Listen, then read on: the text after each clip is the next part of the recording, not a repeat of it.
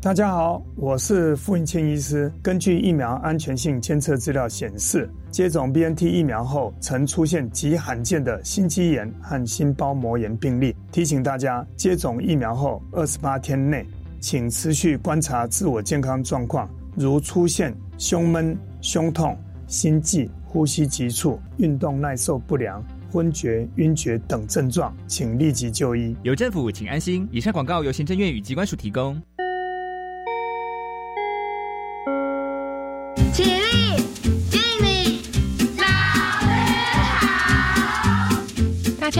我是玉伦，邀请您收听属于老师们的节目《老师好》。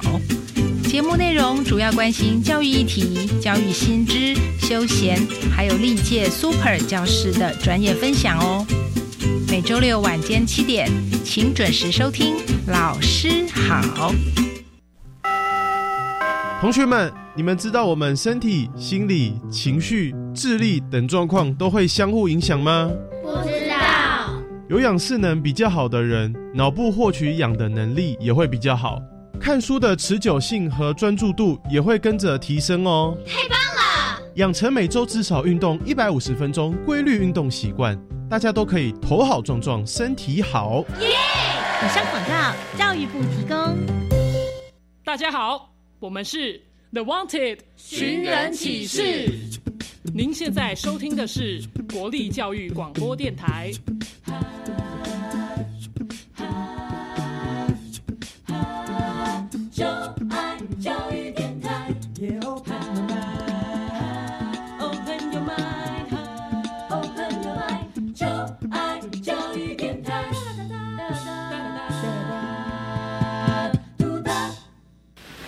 为什么海水是咸的好奇原来彩虹不只有七种颜色。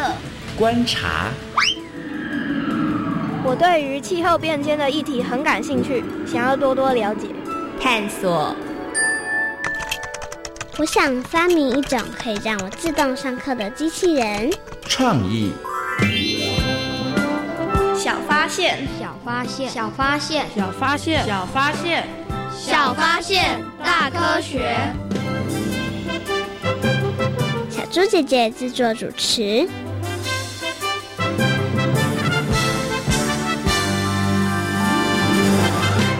红色、黑色、黄色、白色和银色。蔡继轩，你在念什么啊？我在说海洋的鱼类到底有哪些颜色？唉。那应该数不完哦。没错，你答对了。我刚刚认真数了之后，才发现不止花朵五颜六色，连海洋世界也是。蔡宇轩，为什么鱼儿身上的颜色这么多？是为了吸引其他鱼儿的目光吗？还是为了保护自己呢？这我也不知道哎。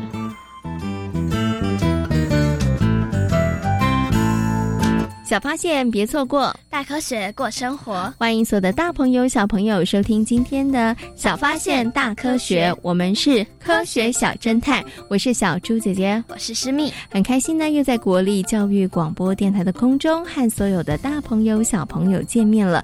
哇，我们刚刚呢有听到两个小朋友，他们好像在讨论鱼身上的颜色哦。诗蜜，平常喜欢看鱼吗？喜欢，像在水族馆的时候，我都会看着鱼游动来游动去的，我就觉得很疗愈。嗯。小猪姐姐也很喜欢站在这个水族缸前面看鱼哦，因为呢，看鱼这个游泳的姿势很有趣之外呢，鱼身上的颜色真的是五颜六色，也非常非常的漂亮哦。诗敏，你曾经看过哪些颜色的鱼呢？我觉得我应该红橙黄绿蓝靛紫的鱼应该都有看过。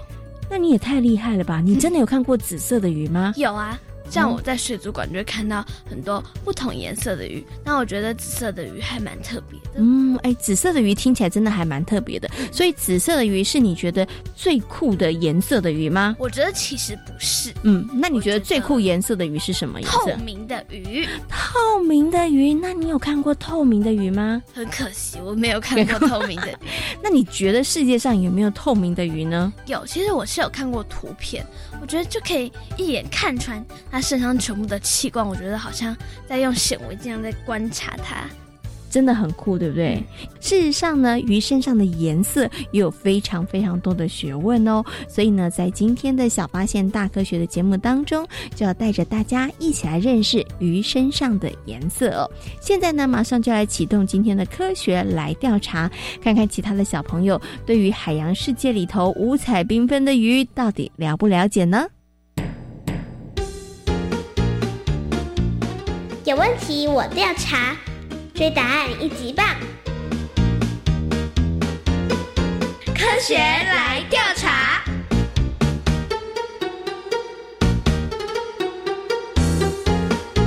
科学来调查，总共设有三道关卡，闯关成功就能获得最高荣誉——海星奖。答对两道关卡者是海兔奖的得主。如果只答对一题的话，哦哦，那就请你带回海龟奖，继续好好努力。祝福各位挑战者顺利闯关成功。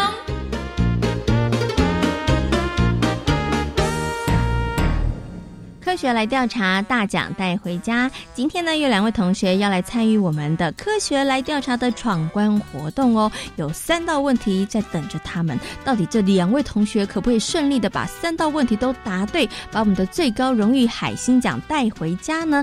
等会大家就知道喽。首先呢，要先请两位同学来自我介绍一下。大家好，我是陈丽玲。大家好，我是叶婷云。哎，欢迎李玲还有婷云的两位小美女要来参与我们今天的闯关活动。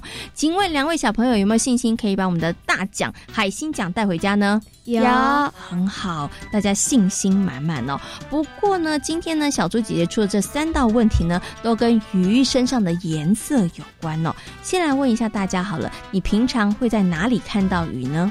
水池里面。水池里面你会看到鱼是不是？那请问一下婷鱼呢？嗯，我们会在海参馆里面看到鱼哦，所以你有去过海参馆？海参馆里头的确也可以看到五颜六色，然后不同形状的鱼。水池里头可以看到的鱼也不少啦，但是可能没有海参馆这么多。那小猪姐姐问你们哦，看过这么多的鱼，你们最喜欢的是什么样的鱼？它身上的颜色是最吸引你的呢？嗯，白色的。哎，为什么玲玲喜欢白色的鱼啊？因为白色代表纯洁。哦，所以你觉得鱼也是白色的比较纯洁，是不是？对，比较容易被骗吗？嗯，比较容易被抓，会不会？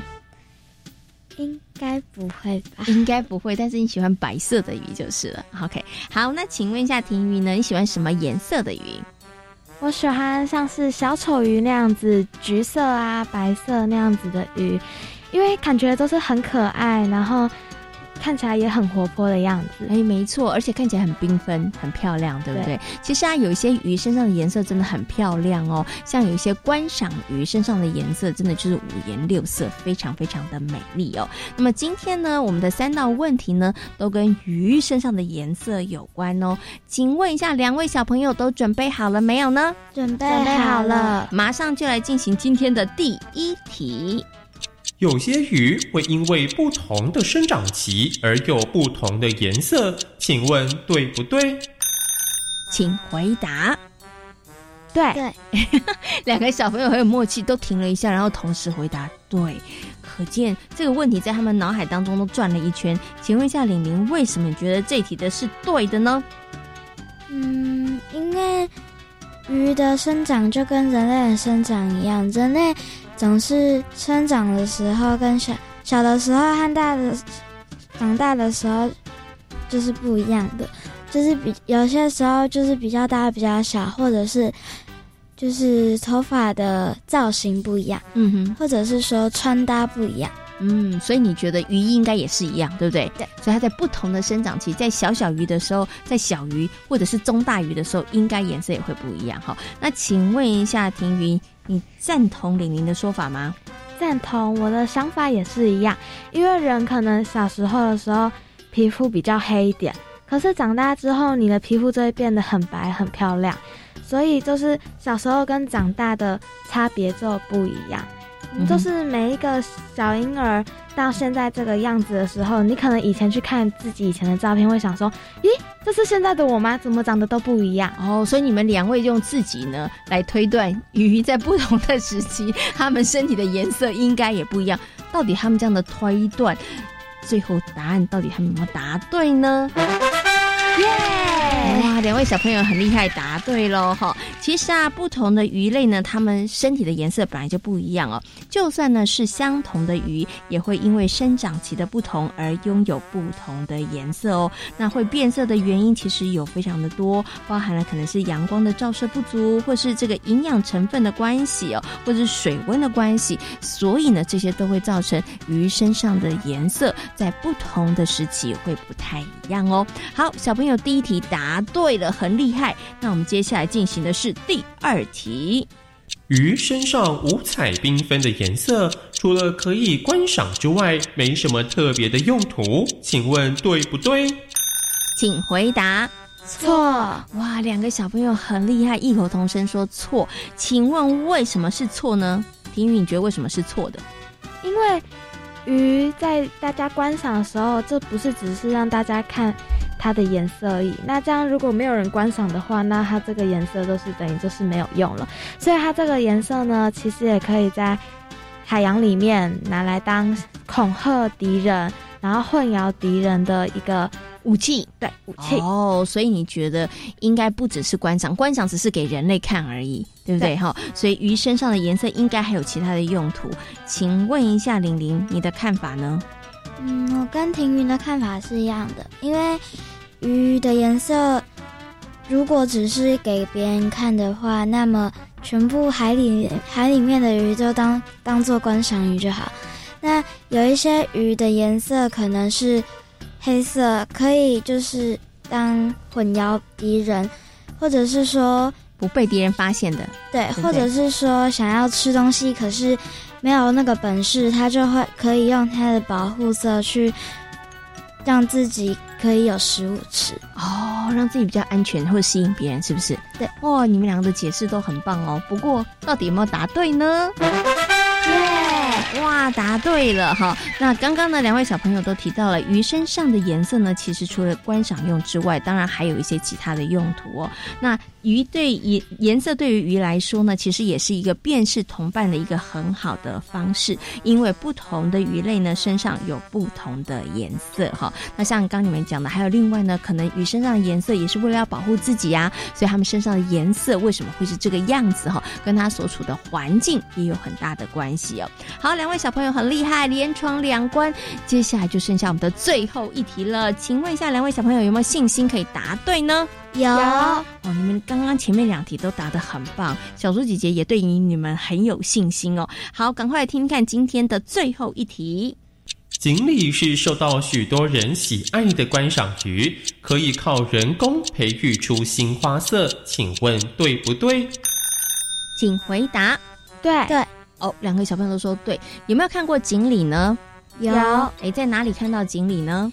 就是在观给人观赏鱼的水池里还看过。哦，OK，或者是小朋友，如果你有去过公园呐、去过池塘的话，那个很大只的，然后大家在呃丢饲料的，其实它就是锦鲤哦。好，好，两位小朋友都觉得呢，这个锦鲤的花色是可以靠人工培育出来的，对于你们的答案有信心吗？有有为什么这么肯定呢？婷瑜，因为现代的科学越来越发达，现在的人工就是一定就是可以培养出把锦鲤的颜色，然后培养出不同的花色，嗯，然后可以受到很多人们的喜爱。好，这个答案呢，是因为你们对于现在的人工科技很有信心，觉得现在没有做不到的事，应该人类是可以做得到的，对不对？好，那到底他们两位有没有答对呢？耶！哇，恭喜两位小朋友答对了。没错呢，锦鲤身上很多不同的颜色，的确可以靠人工的方式来培育哦。不过啊，不是现在科技发达之后才开始培育这个锦鲤的颜色，其实早在好早之前，其实就有人呢利用这个诶呃配种的方式，然后呢去把这个锦鲤身上的颜色培育出不一样的花色哦。那颜色很漂亮的锦鲤呢，你们知道吗？它的身价非常的高哦，要不要猜猜看？现在呢，锦鲤最高身价是多少钱呢？五十万，五十万。八十万，八十万！小猪姐姐告诉大家，其实现在身价最高的锦鲤已经飙破了台币上千万，哇！不过呢，这个锦鲤呢要培育出新花色也不是一件容易的事情哦，因为包含了水温、水质或是饲料，也都要非常的讲究哦。好，今天的两位小朋友很厉害，一连闯过三关，答对了我们三道题目，得到了我们最高的荣誉，就是海星奖。水里头的海洋生物真的非常非常的多，而每一种海洋生物都有不同的颜色，也有不同的生活习性哦。大朋友跟小朋友，下次如果有机会的话，真的不妨可以好好的仔细的观赏，可以好好的来观察一下哦。同时也可以看看你到底比较喜欢哪一些鱼类身上的花色哦。今天呢，也非常谢谢两位小朋友的挑战。科学来调查，大奖带回家，挑战成功！小猪姐姐，我觉得今天小朋友啊，真的是差一点点就不能得到海星奖了。还有他们最后有答对，对不对？不过啊，鱼的身上为什么有这么多不同的颜色呢？你觉得鱼身上的颜色有什么样的作用呢？我觉得像小丑鱼啊，它就可以躲在躲在珊瑚礁里，不被敌人发现。嗯哼所以我觉得这个蛮重要的。所以你觉得它身上的颜色是一种掩饰的作用，对对不对？好，那除了掩饰的作用之外呢，到底为什么鱼的身上有各种不同的颜色呢？接下来呢，就进入今天的科学库档案的单元，为所有的大朋友小朋友呢，邀请到的是台北市海洋教育中心的戴佑安老师，来为所有的大朋友小朋友好好介绍鱼身上的颜色到底为什么这样子的五彩缤纷哦。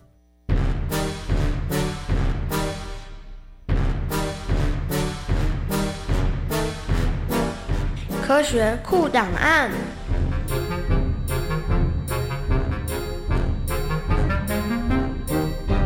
戴佑安，台北市海洋教育中心南极海洋教师，擅长海洋社会及海洋文化。朋友、小朋友有没有仔细看过海洋生物当中的鱼呢？看到这些鱼，你有没有发现哇，鱼身上的颜色真的是五颜六色，非常非常的多呢？所以呢，在今天的节目当中呢，就跟所有的大朋友、小朋友好好来讨论一下，这个鱼身上的颜色到底有多少种？鱼身上的颜色有哪一些非常的奇特？那身上的颜鱼身上的颜色可不可以靠人工的培育的方式而产生改变呢？那么在今天节目当中呢，为大家邀请到的是台北市海洋教育中心的海洋教师戴佑安老师，来到节目当中跟所有的大朋友小朋友来进行分享。戴老师你好，小猪姐姐好，各位听众朋友大家好。戴老师其实啊，长期在从事海洋教育的工作，那你自己也从事很多的水上活动，也看过很多的鱼，也养过很多的鱼。请问一下戴老师，你曾经看过哪一种鱼？你觉得它是最美的？它身上的颜色超漂亮的，哇，这个问题很难，对不对？超难。我印象中鱼真的都很美，就是它只是银色，嗯整只是同样色系，我也觉得它很美，只是它的环境要适合它的生存。嗯对对对，如果说我在溪流里看到一条红色鱼，我会觉得它好难看。哦，哎，所以老师刚刚有讲到一个重点呢，就是鱼的颜色真的是多彩多姿，但是要适合它生长的环境，为什么呢？其实我们鱼会这些生长，呃，在生长过程中，它会体色会做一点简单的变化哦，嗯例如说繁殖期时体验，呃，色泽会比较鲜艳等等的。嗯哼但是因为在有些环境中，例如说我举例吧，台湾最多就是溪流，对不对？溪流鱼都是银色的，嗯那是因为它的环境希望它变成这个样子。它也能够保护自己？主要是保护自己。如果今天是鸟类飞过去，银色的时候，在水面上看不到这个颜色。嗯，那但是鱼呢，从下面看上去又是另一点有点灰色，或是接近呃接近大自然颜色，所以它上下颜色其实会有点差异，嗯，然后让它可以在这个环境适切的生存这样子。是好，所以老师说，其实呢，这个鱼有各式各样的颜色，只要放在合适的地方，在合适的地方生长，其实都是很美丽的哦、那刚刚呢，戴老师有提到，其实基本上鱼在生长期的时候，它每一个阶段会有颜色上有一点点差异，会不同喽。嗯嗯嗯，就是说在繁殖期的时候，它们颜色上面提，所有的鱼都会这样子吗？都会在呃，比如说繁殖期的时候，或者是成长之后，它颜色跟小的时候会有点不一样吗？那我们讲一些，我举例吧。那台湾其实四面环海，海洋生物的颜色非常漂亮。嗯那这个举例就可能大家提不能比较容不能够这么容易理解。那我们讲溪流跟水水库或是湖泊的鱼类。那溪流鱼类，像我们讲刚刚讲的什么樱花贡，之前讲的有讲过樱花贡吻龟嘛，嗯哦，台湾白甲鱼啊、马口鱼，它们在繁殖季节的时候，体色会变得有点红色，然后嘴巴会有很多的颗粒，像青春痘一样，叫锥心。嗯尤其是公鱼更明显，它为了吸引母鱼的注意。嗯那在小水塘或者水库里面有两种台湾原生种鱼，一种叫高体庞皮，另外一种叫台湾石腹。嗯哼哦，那这两种鱼真的是极其漂亮，嗯尤其高体庞皮哈、在繁殖季节的时候，它身上会变成金属反光的那种蓝色，哇，整条鱼非常的艳丽，看起来会不会有点像假的？因为漂亮到像假的。它有点像是那种极高级的手表打磨后那个样子，真的超美。是，嗯那哼食腹的话是身体会变成渐渐变得有点红色，尤其尾巴的线条会极度明显。哦，所以呢，鱼呢在不同的生长期，其实基本上它们身上的体色都会有一些变化了。对对对嗯那刚刚啊，其实啊，戴老师有提到了鱼为什么身上的颜色会有变化呢？通常在繁殖期的时候，它们可能要希望吸引其他的鱼群的这个注意哈。嗯那除了繁殖期之外，身、呃、鱼身上的颜色还有什么样子的作用呢？除了繁殖之外，然后再来就是有时候这些颜色是适应当地的环境，哦，或是融入这个环境，嗯或是可以跟别的鱼群聚在一起。小鱼比较脆弱嘛，但大家聚在一起比较安全，这样。所以你如果看讲海洋话，那个木苗鱼、布拉鱼是不是长得都很像，都透明的？对一群这样子。其实捞上来有超超过二三十种。嗯哼除了公体类就是木苗鱼之外，还有剩下什么小型的沙丁鱼啊，嗯甚至石斑鱼的小鱼都是透明，长得不太一样，但是色泽都差不多。哦，所以呢，鱼身上的颜色呢有繁殖用的，然后呢也有保护自己的，要适应环境的，或者是让自己不要太突出。对对我要跟其他人都一样。小时候要低调，他小的时候就知道要低调，不要被发现哈，对对对因为这样子别人就不容易看到他了哈。好，刚刚老师有讲到布拉鱼，其实布拉鱼就算是有点透明的咯。对对对对不对？可是那有透明的大鱼吗？就是身体真的是透明，然后我可以看到这个鱼鱼骨头的吗？有这种鱼吗？有一种鱼哈，它是那种鲶科的，呃，台湾没有，那个叫那是一种外来种，叫做玻璃猫。嗯，啊，如果你在水族馆会常看到啊，就整只身鱼是透明的，骨骼非常清晰，然后两根胡须长得像猫逗猫棒这样，所以叫玻璃猫。那如果养殖的话，水质越干净，它身体越透明。是为什么？因为它要适应这个水的环境，让人家觉得它好像是隐形的状况。哦，所以如果你养的越成，它身体是越透明的。是是是所以他为什么会透明？其实也是一种保护自己啊，因为他就觉得大家看不到他，是的，可他没有想到他的鱼骨头会被大家看到。因为他整群鱼骨头在里面很像树枝，所以其实反而也看不到，像斑马一样整群的话。对哦，你就看不清楚哦，所以这是为什么这个鱼会是透明的？其实也是为了要保护自己的关系对对，所以呢，在今天节目当中，跟所有的大朋友、小朋友呢，一起来认识真的在海洋世界当中五彩缤纷的鱼。鱼身上的颜色种类真的非常非常的多，再加上现在呢，人类可以用人工的方式，然后培育出不同颜色的鱼哦。所以大家其实下次有机会的话，真的可以好好观赏这些鱼。你可以稍微记录一下，我觉得那个鱼身上的颜色应该是记录不完的哈。对对对，非常的千奇百变的哦、那今天呢，也非常谢谢戴玉安老师在空中跟所有的大朋友、小朋友所做的分享，谢谢戴老师。谢谢谢谢。鱼呢，在不同的生长期，真的会有不一样的颜色哦。那就跟人类一样，小的时候跟长大以后不一样哦。请问一下师蜜，鱼身上的颜色是不是有很多的作用呢？没错，嗯，它可以帮忙掩饰，也可以帮忙呢自己跟同伴之间呢不会认错，对不对？所以呢，鱼身上的颜色作用真的是非常的多。那其实我们也可以靠人工培育的方式，让观赏鱼身上的颜色色产生变化哦。而人们呢，也努力的培育出不同颜色的锦鲤哈。所以呢，大朋友跟小朋友呢，在有些地方、有些场合，你就会看到哇，有些锦鲤真的超级超级漂亮。那有些锦鲤呢，也因为它身上的颜色很特别，也就让它的身价。非凡呢。那在台湾呢，就有一位很厉害的锦鲤女王哦，她就培育出不少颜色受欢迎的锦鲤。那接下来呢，就进入今天的科学斯多利的单元，来听听台湾锦鲤女王钟莹莹的故事。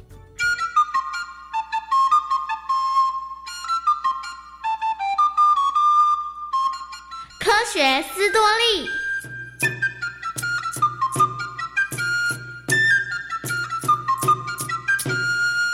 钟莹莹从小学习画画，大学的时候在北京中央工艺美术学院就读。二十三岁的时候，因为父亲意外投资破产，家中经济出现问题，所以他只好选择辍学回到台湾。回到家乡云林后，钟莹莹找了一份补习班的工作，但几年之后。因为不忍心爷爷和爸爸妈妈在寒冷的天气里头在余温辛苦的工作，所以他决定返乡回家养鱼，开启了饲养锦鲤的生活。在这之前，他对于饲养锦鲤并没有太多的概念和经验，所以凡事得从头学起。三年的时间，钟莹莹从一点都不懂鱼。到学会了饲养技巧，了解锦鲤的品种和特性。为了引进名贵品种，钟莹莹凌晨四点睡觉，八点起床，然后整天泡在鱼池里。你这样太辛苦了。不，有付出才会有收获。你呀，花了心力养这些锦鲤，从育种、喂养到给生病的鱼打针，全部一手包办。动手做过，才能累积专业能力啊！钟莹莹靠着用心和努力，培育优良品种的锦鲤。不过后来她发现自己对于贸易行销一窍不通，不仅鱼卖不出去，还遇到了国际代理商恶性倒债，种种的困难让钟莹莹相当的沮丧。直到好朋友的建议。钟莹莹才看到了一线曙光。莹莹，你别那么沮丧。我调查过了，锦鲤在国际间的价格其实挺不错的。真的吗？嗯，在台湾一条鱼卖三千元台币，在欧洲可以卖到三千欧元。如果你可以到欧洲卖鱼的话，那么就有机会把家里的债务还清了。后来，钟莹莹决定开拓市场。把自家传统养殖锦鲤进行转型，同时在好朋友的协助下，开始成立网站、建立品牌、设计包装。钟莹莹开始带着自己的锦鲤到欧洲参展，在参展的过程中，钟莹莹曾遇过不少惊险的事。两千零五年，钟莹莹带着名贵的锦鲤到德国参展。但是没想到，却因为一时大意，让辛苦培育的锦鲤全都被骗走了。怎么会这样？这下子该怎么办？都怪我粗心，辛苦培育的锦鲤这下子全没了。这也不能怪你啊，对方有意欺骗你，你也防不了的。因为讲好的接驳车没来，所以当有辆车说要帮忙载的时候，我还开心了一下。没想到，那整车名贵锦鲤全都不见了。本来我们还希望能够在这次的德国展览会上卖出好价钱，现在全都化成了泡影。唉，这下该怎么办？我们不能就这样放弃，一定得想办法解决。能有什么办法？钟莹莹急中生智，连夜将展场设计成中国风。第二天，他在展区里神情自若的喝茶。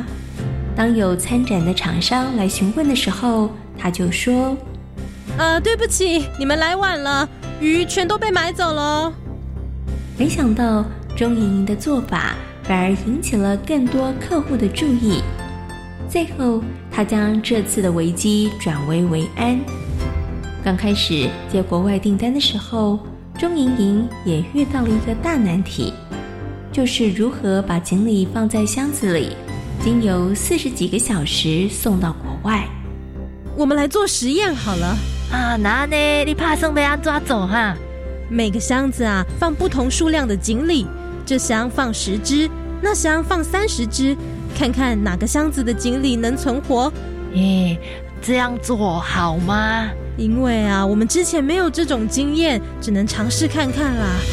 反正哦，我们的鱼数量多，没问题的。于是，在不断尝试下，钟莹莹终于成功。